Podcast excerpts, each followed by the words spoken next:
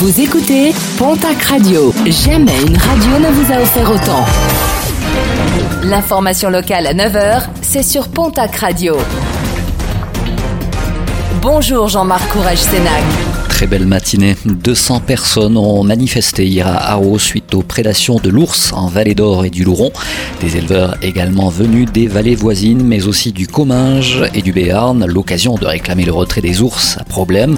Les services de l'État ont confirmé de leur côté qu'il s'agissait bien d'un plantigrade. Et si un effarouchement de l'animal a été décidé, cette mesure n'arrive pas à convaincre du côté des éleveurs. Une mesure dénoncée de l'autre côté par les associations de protection de l'ours. Demain sortira un single pour soutenir les professionnels du spectacle, un single signé du groupe Les Non Essentiels, 12 artistes du Sud réunis à cette occasion. Pourquoi ce nom? La réponse de Ludo Torres. Parce qu'on nous considère vraiment comme des non essentiels.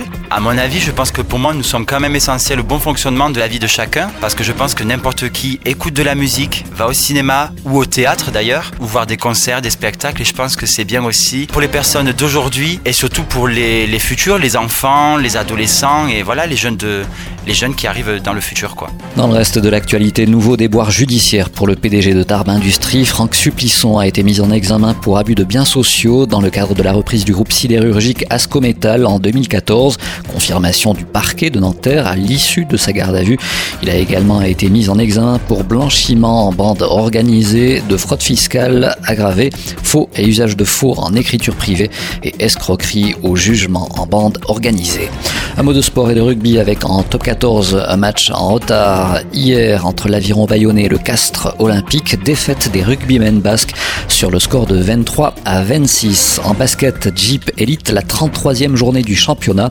Et Béarnais se déplace demain samedi au Mans. Premier rebond programmé à 20h. Et puis en Football Ligue 2, 36e journée du championnat qui opposera notamment le Pau FC à Ajaccio. Coup d'envoi de la rencontre demain samedi à 20h.